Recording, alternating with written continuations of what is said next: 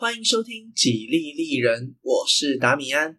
如果喜欢我的节目，赶快按下订阅或是分享给你的朋友哦。在故事开始前，先宣传一下，《几利利人》有自己的赖社群以及脸书社团了，连结都可以在资讯栏里找到哦。希望有在收听的朋友可以透过这两个管道给我意见哦。今天是法国史的第十一集，挣脱金雀花。在本集的故事当中，只会出现一个菲利，就是菲利二世，或叫做菲利奥古斯都。为了让故事顺利进行，我会直接叫他菲利。另外一位英格兰国王理查一世，又叫做狮心王理查，我也会直接叫他理查，还请大家见谅。建议大家可以到 Facebook 或是 Instagram 的粉丝专页搭配地图和人物关系一起收听，连接都可以在下方资讯栏找到哦。上一集我们说到，菲利年仅十五岁就登基，他手中的王国一点也不安全。金雀花王朝控制了大半个法兰西，但是他年轻又有敏锐的政治嗅觉，在路易七世身边的这些年，也学会了卡佩王朝的祖传秘技，挑拨英格兰国王的儿子反抗老爸。英格兰国王亨利二世其实对这位年轻的法兰西国王没有什么明显的恶意，甚至有点太小看他了。才会让他统治的初期过得如此平稳。虽然没有来自英格兰的威胁，不过他却要努力反抗他的妈妈和舅舅，因为他还没有满十八岁。按照惯例，需要交由长辈摄政。但是菲利根本不需要这些人对他指指点点，他只希望赶快掌权。年轻的国王反而选择和亨利二世结盟，击败了自己的舅舅们，独自掌握大权。等到他利用完亨利二世，又开始想办法分裂金雀花王朝的领地。这个时候，在遥远的东方，有一位穆斯林的传奇人物再次发起圣战。他的名字叫做萨拉丁。他统一了分裂的穆斯林政权，目标要把所有的基督徒都赶出地中海东岸。就在西元一一八七年，耶路撒冷投降。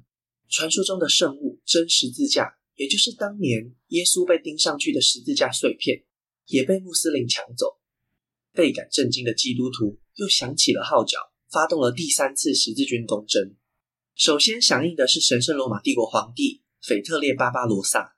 这位年迈的统治者在炎热的酷暑穿越安纳托利亚高原，高温让他急于补充水分，丢下了随从来到小河边。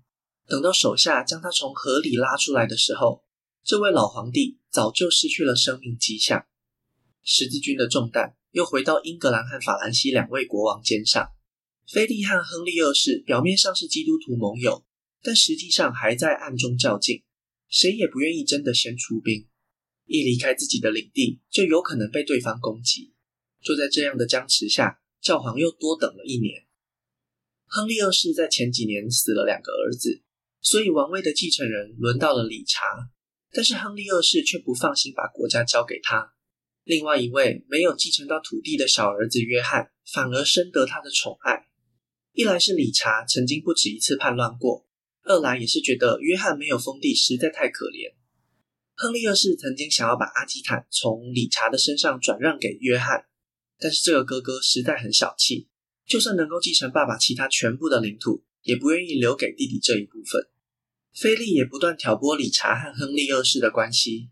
菲利和理查说：“你看。”你爸对你弟那么好，我跟你讲啊，你要小心哦，说不定哪一天他就把王位传给他喽。这样的话，其实不只是法兰西国王，理查身边的人也不止一次跟他说过。本来他就和爸爸的关系很糟糕，这种谣言实在还是有一点可信度。当理查决定要参加第三次十字军东征时，这些谣言又再次挑起他的敏感神经。亨利二世自己的身体每况愈下。他当然知道十字军很危险，路途漫长，又要深入敌营。要是理查真的不幸战死，难不成要英格兰一起陪葬吗？所以这位父亲就买了个保险，要是有什么意外发生，就让约翰来接班。哇，这样一来，理查整个抓狂。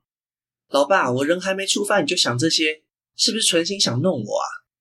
他马上要求亨利二世昭告天下，王位的继承人就是他理查。亨利二世觉得这个儿子既没礼貌又不懂事，迟迟不肯回复他，这下子更是坐实了他的怀疑。怒不可遏的理查立刻找上了菲利，要求法兰西国王帮助他夺回王位。菲利一直很支持他造反，毫不犹豫的就答应了。不过这场内战才开始没多久就结束了。当亨利二世发现自己最爱的小儿子约翰也加入谋反，直接气到中风，不久后就过世了。这样一来，理查就顺理成章的成为了英格兰国王。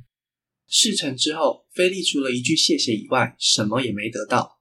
精心设计多年的计谋，现在又回到了原点。英格兰国王甚至从一个年迈的病患，换成了一个精力旺盛的军事强人。虽然菲利有点心理不平衡，但是两位国王的关系这时候还不算太差。他们很快一起响应了第三次十字军东征。在他们出发前，两个人都发誓绝对不会攻击对方的国家。然而，就在这条远征的路上，两位国王渐行渐远。当他们来到西西里王国时，一切开始发生变化。理查的排场很大，而且他的胆子更大。英格兰的部队在他的同意下，占领了西西里岛上的城市摩西拿，当地人对十字军产生强烈的反感。理查也毫不留情地镇压这些反抗的民众。这一切暴力的举动，不只让所有参加十字军的贵族感到难堪，英格兰这种耀武扬威的态度，更是激怒了菲利。他写信给西西里国王，跟他说要提防英格兰人，如果真的有需要帮助的话，法兰西军队愿意和他结盟。但是西西里国王看到家门口有这么庞大的军队，只想要息事宁人。没过多久，就派使者求见理查，希望能够用高额的黄金赎回被他占领的摩西拿。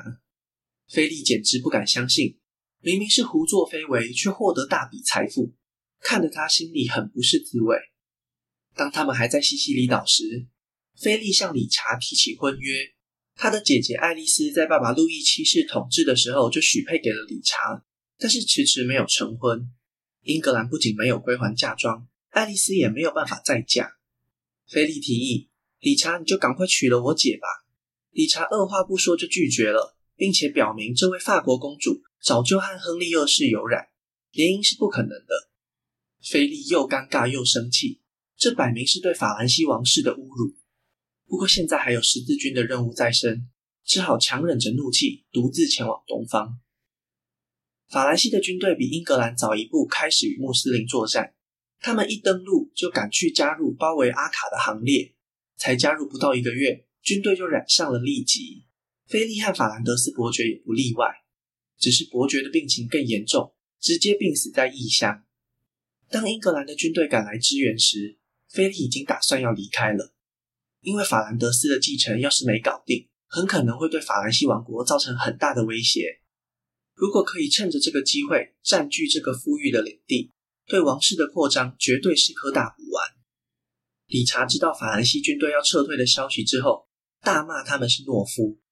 但是说句公道话，菲利要离开，谁都可以不满，就是理查最没资格说话。在东征的过程中，理查比菲利有钱很多。所以每次招兵买马都开出更高的价钱抢人抢物资，这让菲利十分火大。而且明明是联合作战打下的阿卡，理查却把其他贵族的旗子都撕掉，只挂上自己的标志，这让菲利更加恼怒。迟到的英格兰军队却抢走所有的风采，再加上前面在西西里的新仇旧恨，他已经决定要班师回朝。菲利表示：“我有一起打下阿卡，就算是参与圣战了。”剩下的你们自己想办法解决吧。其他的十字军贵族也无法挽回这个心意已决的盟友了。菲利一回国，马上联络理查的弟弟约翰，表示自己很看好他成为未来的国王。碰巧的是，理查返国的途中被神圣罗马帝国皇帝亨利六世给囚禁起来了。约翰知道哥哥被关在监狱里，根本来不及回来，就答应迎娶法兰西公主爱丽丝，并且宣誓效忠菲利。理查的妈妈英格兰太后埃莉诺在防范约翰造反的同时，还要帮被关的理查想办法，几乎快要把国库掏空了，才凑到巨额的赎金。当得知理查回国的消息后，菲利写了一封信给约翰，上面只有几个清楚的大字：“魔鬼出笼，好自为之。”菲利早就趁理查不在的这两年，大肆扩张自己的领地。诺曼底遭到强烈的猛攻，许多小贵族也是墙头草。没有人知道理查能不能成功逃脱，只好投靠了菲利。上一集提过的军事要塞吉索尔城堡也成为了国王的囊中物。理查回家以后，发现自己的国家大乱，马上就出兵守护自己的领地。他和菲利在诺曼底展开了数年的缠斗，没有人愿意稍作退让，因为只要诺曼底被菲利抢走，英格兰和南方的阿基坦或是安茹的领地都会被分割开来。反之亦然，只要诺曼底还在英格兰的手中，菲利就对英格兰毫无办法，海岸还是牢牢地掌控在敌人的手中。西元一一九九年，双方终于愿意签订和平条约，但是墨水还没干，理查就在镇压叛乱的过程中被弓箭射中，因为伤口化脓而病死了。狮心王理查过世后，由他的弟弟无帝王约翰继位。亨利二世在位的时候，他支持狮心王理查；理查在位的时候，他支持约翰。现在轮到约翰，就是他开始收割成果的时候了。亨利二世老谋深算，狮心王理查战斗力十足，而新任的国王约翰却被人民戏称软剑王。菲利早就对他了若指掌，过去交涉的经验里，菲利都是以上位者的姿态在命令或是告诫约翰，丝毫不把他放在眼里。两人的年纪虽然相近，但是统治国家的经验相差了好几个等级。菲利等了好久，终于轮到一颗软柿子。和平协议立刻就被他撕毁。布列塔尼首先脱离安茹帝国的控制，投奔法兰西王室，宣誓效忠菲利。紧接着，菲利要求约翰执行封建义务，缴纳领地的税收给国王。约翰真的就照做了，这是他爸爸跟哥哥都不曾答应过的条件。过去的英格兰国王都只是嘴巴上给法兰西国王面子，谁也没把封建义务认真当一回事。不过，约翰当然也有他的苦衷。原本支持他的其他法兰西贵族，在这个时候都跑去参加第四次十字军东征。他实在是没有筹码和菲利谈判，只能一步步掉入他的陷阱。对约翰来说，这一切的悲剧都还没有结束。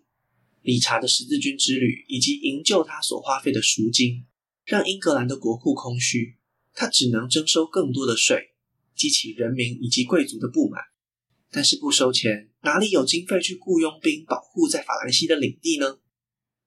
在接下来的十年内，菲利的军队势如破竹，接连拿下诺曼底、安茹以及周围的领地。阿基坦的贵族比较难对付，因为他们仍然效忠名义上的统治者埃莉诺。等到这位英格兰太后一死，他们也不再支持约翰。几次收复土地的行动失败以后，连约翰自己都快被眼前的困境给逼疯了，英格兰当然也在这样的情况下陷入水深火热之中。这个时候，先让我们把镜头转到法兰西的东边，神圣罗马帝国的皇位传到了鄂图四世手中。这位新任的皇帝是约翰的外甥，他在教皇伊诺森三世的帮助下，成功坐上了宝座。作为交换条件，鄂图四世同意主教的选举必须按照罗马教会的规定。但是不久之后，他的野心越来越大，觉得他好像吃亏了，翻脸不认人。谁你不好惹，去惹教皇，而且还是中世纪最硬的教皇。一诺三三世马上就把皇帝逐出教会，两人的关系更加恶化。要知道，这个时候神圣罗马帝国皇帝的正当性有很大一部分来自教会。过去当然也有类似的政教纠纷。如果你被开除了，你要么认错。要么就是靠拳头逼教会重新接受你，鄂图四世都敢翻脸了，当然是做好了打架的心理准备。一被开除教籍，他就马上出兵南下西西里王国，顺便秀肌肉给教皇看，警告一下他谁才是老大。伊诺森他才不是被吓大的，一听到皇帝南下的消息，他马上派人联络法兰西国王。既然教皇都同意了，菲利当然准备好大显身手。其实皇帝出兵南下的决定，很多贵族都非常反对，因为帝国北方的贵族正在遭受丹麦国王的攻击。你一个皇帝不来保护领主，反而跑去威胁教皇进攻西西里王国干嘛？这些不满的贵族和法兰西国王一拍即合，推举前任皇帝的儿子腓特烈二世成为新的皇帝。这个时候，鄂图四世还在意大利南方打仗，家里都失火了，谁还敢在外面闲晃？虽然他也想和教皇和解，但是英诺森三世早就承认菲利二世了。灰头土脸的他只好返回国内，号召仍然支持他的贵族们来稳定局势。英格兰国王约翰看局势的发展越来越糟糕，如果再不拉外甥一把，可能就要永远失去神圣罗马帝国这个盟友了。他赶快和鄂图四世联络，想想办法一起压制正在膨胀的法兰西。不过法兰西这边先出手了，约翰和教皇之前因为坎特伯里大主教的提名问题而闹翻。也一起被逐出了教会。菲利当然不会错过这个好机会。讨伐被绝罚之人，本来就是最光明正大的借口。西元一二一三年，法兰西这边组织了一支远征军，要跨越英吉利海峡。大军还没出发，就被英格兰王国发现。约翰派出了索斯伯里的威廉伯爵，袭击了法兰西战船停靠的法兰德斯港口，阻止了这次法兰西远征的计划。同时，约翰也向英诺森三世道歉，表示愿意恢复过去教会的地位，并且补偿在这段时间里教会的金钱损失。教皇这才愿意重新接受英格兰王国。约翰趁着这个机会，向神圣罗马帝国皇帝鄂图四世提出联合作战的邀请。他们计划东西夹击，约翰这边带着英国的主力部队袭击法国西边的海岸。鄂图四世则是从东边率领联军进攻法兰德斯。如果一切顺利的话，东西两支军队将会在巴黎会合。鄂图四世很快就答应了要出兵，不只是因为和英格兰的亲戚关系，或是想要教训支持腓特烈二世的法兰西国王。更重要的是，现在整个神圣罗马帝国瞧不起他的贵族很多。如果能在这场战争中取得重大胜利，皇帝的宝座他才能坐得安稳，坐得舒服。如果面对神圣罗马帝国，再加上英格兰的所有军事力量，菲利是几乎没有任何胜算的。不过，此时的约翰和鄂图四世正巧都是人缘比较差的统治者，真正愿意跟随他们全力作战的贵族并不多，这才让这场战争有了悬念。不过，即使是在这两个敌国都没有办法出全力的情况底下，两面作战还是十分困难。菲利面对登基以来的最大危机，也是丝毫不敢松懈。当鄂图四世来到帝国边界前，只有四五位领主跟随他从领地出征。不过一越过边界，周围的领主也决定加入皇帝这边。法兰德斯伯爵在这个时候投靠了皇帝，其他帝国的领主加入很正常。为什么隶属于法兰西王国的法兰德斯却要在这个时候窝里反呢？其实法兰德斯在英法两国的斗争当中角色非常尴尬。去年，菲利想要从法兰德斯出海进攻英格兰的计划，虽然是被约翰的海军破坏，但是其实法兰德斯伯爵一点也不想要加入战争。这里一直是法兰西境内最富有的地区之一，仰赖的就是和英格兰庞大的羊毛纺织品贸易，有钱赚，何必动刀动枪的呢？但是菲利一直施加压力，英法两国间的冲突箭在弦上，这个时候已经容不得他看戏了。而且两年前，法兰西国王才要求他们归还曾经被当作嫁妆献给皇室的土地，确实可以理解他们为什么会加入英格兰这边。约翰带领军队从普瓦图的港口拉罗谢尔登陆，这些军队大部分都是雇佣兵，因为英格兰的贵族根本懒得理他，只有前面提过的那位索斯伯里的威廉伯爵愿意提供协助，因为他是约翰同父异母的弟弟。但是约翰也没有带着他一起从西边上岸，而是指派他去协助鄂图四世。毕竟是联合作战计划，需要有个代表和皇帝联络。不过同样的，威廉伯爵也没有什么军队。踏上欧洲大陆之后，才开始召集雇佣兵。约翰从国库里拨了一笔经费给他当做军费，这才有了像样的武装力量。约翰登陆的消息很快传回法兰西宫廷，菲利快速下令动员军队。正当他准备给约翰迎头痛击的时候，传令兵赶来报告，皇帝已经快要越过边界了。深思熟虑过后，菲利决定留下三分之一的兵力交给王子路易，由他来阻挡约翰的进攻。国王本人率领剩下的军队向东边迎战皇帝。两面作战对防守方来说非常吃力，但是在那个年代，进攻方也不见得可以完美发挥。通讯不佳的情况下，很难和另一边战场的盟友做协调，对法兰西来说，幸运的就是两边并没有同时进攻，中间还有一段时间差可以让菲利调度。西元一二一四年的夏天，当国王来到法兰德斯时，敌军已经集结完毕。手下劝国王不要贸然进攻，一场大规模的冲突可能会直接粉碎敌军，也可能直接全面溃败。到时候帝国的军队就会长驱直入，攻进巴黎。菲利仔细考虑手下的建议。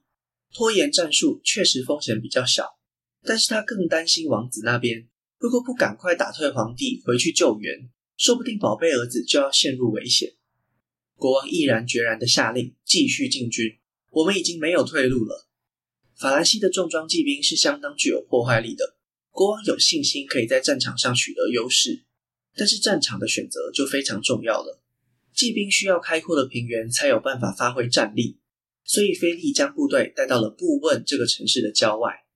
侦察兵告诉国王，帝国军队正在快速赶来，如果再继续前进，就会有被切断后路、包围的风险。菲利只好指挥军队向后方移动。皇帝得知法兰西军队就在不远处，而且正在往后撤退。他们撤退的途中会经过一条河流，渡河就是在战争中军队最脆弱的时候。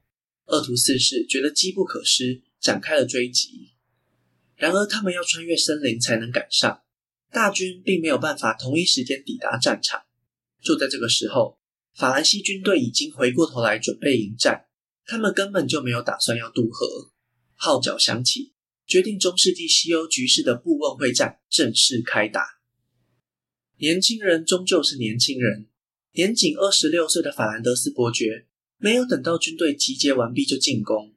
法兰西这边首先上场的是勃艮第以及香槟的精锐骑士。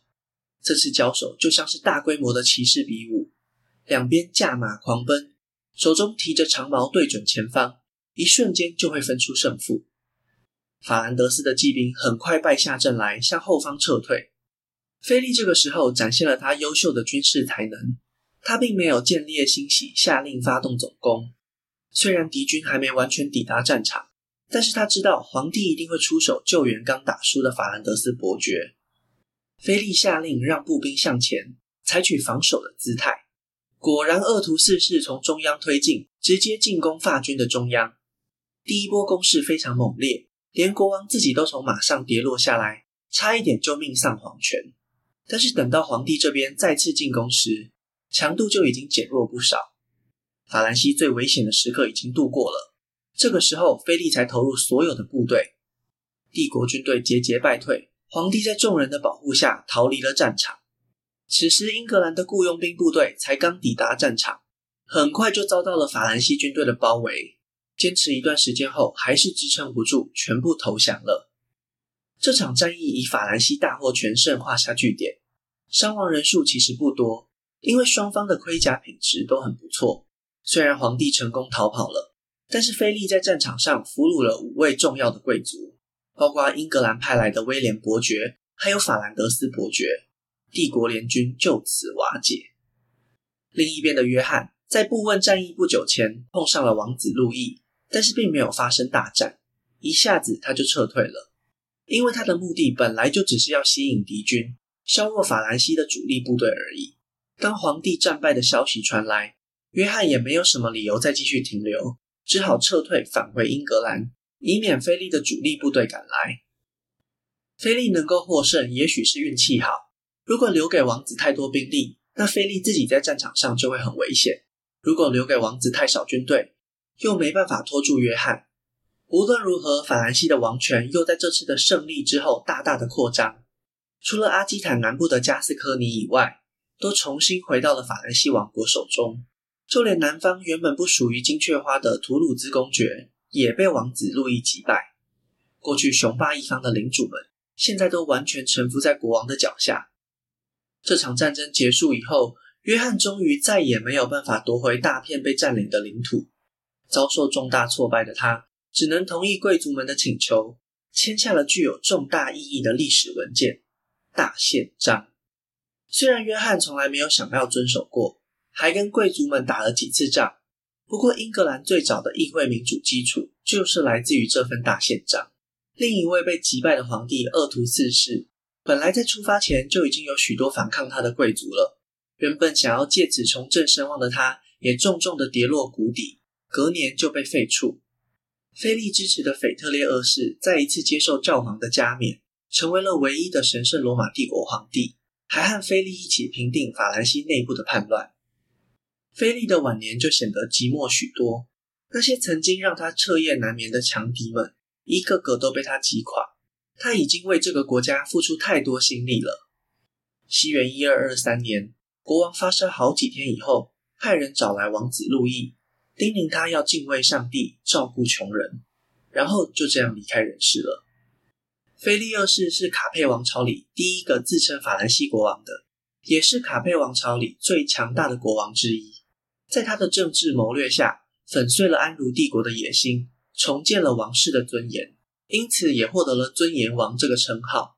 菲利二世也是卡佩王朝里第一个没有在生前就给王储提前加冕的国王，因为这个时候法兰西王室的力量已经强大到不需要再用这种方式来确保王位了。